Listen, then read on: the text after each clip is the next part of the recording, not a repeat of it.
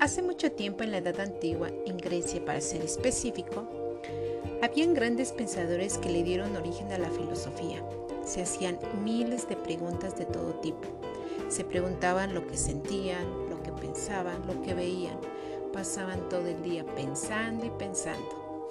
Así que elaboraron sus propias teorías. Por ejemplo, Platón decía que el cuerpo era el vehículo del alma, mientras que Sócrates se centró en el método científico. En aquellos tiempos, la gente creía que los trastornos mentales eran consecuencias de espíritus y demonios, y los tratamientos consistían en conjuros y encantamientos. Por otra parte, había dos orientaciones del pensamiento en Grecia la orientación naturalista, que se centraba en los conceptos que se podían comprobar mediante los sentidos, como tocar, ver, oler, etc.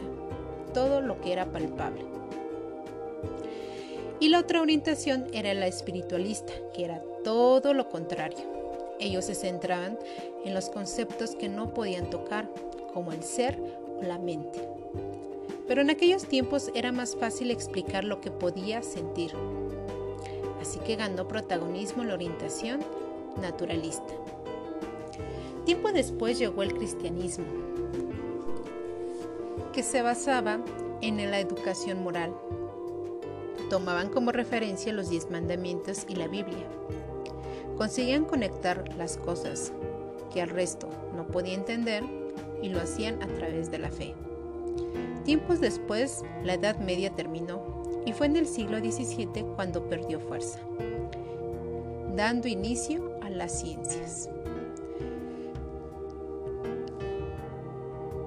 De ahí da inicio las ciencias biológicas, como la fisiología, la botánica, etc., llegando de lo general a lo particular, llegando a comprender conceptos como los reflejos, la vista. Se empezó a comprender que nuestro cuerpo influye en la forma de cómo comprendemos al mundo. Al igual René Descartes habló del racionalismo, donde dijo, todos aprendemos a través de la lógica.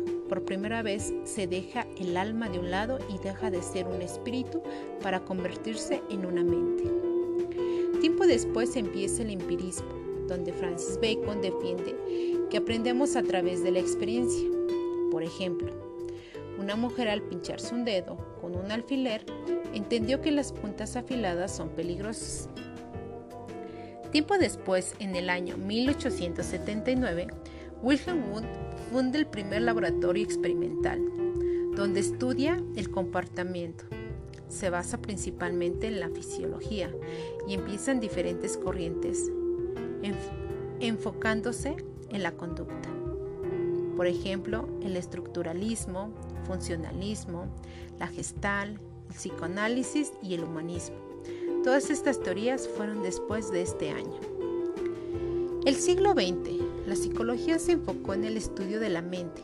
Ya por fin se conoce que a través de la conducta se estudia la mente y surgen nuevas teorías, como el cognitivismo, que trata de explicar cómo razonamos, cómo llegamos a conclusiones o por qué nos comportamos de tal manera. Estamos en el siglo XX, en una nueva etapa de la psicología, de la mente y la conducta. Ahora mismo se comprende que la mente no se concibe sin la conducta y la conducta sin la mente.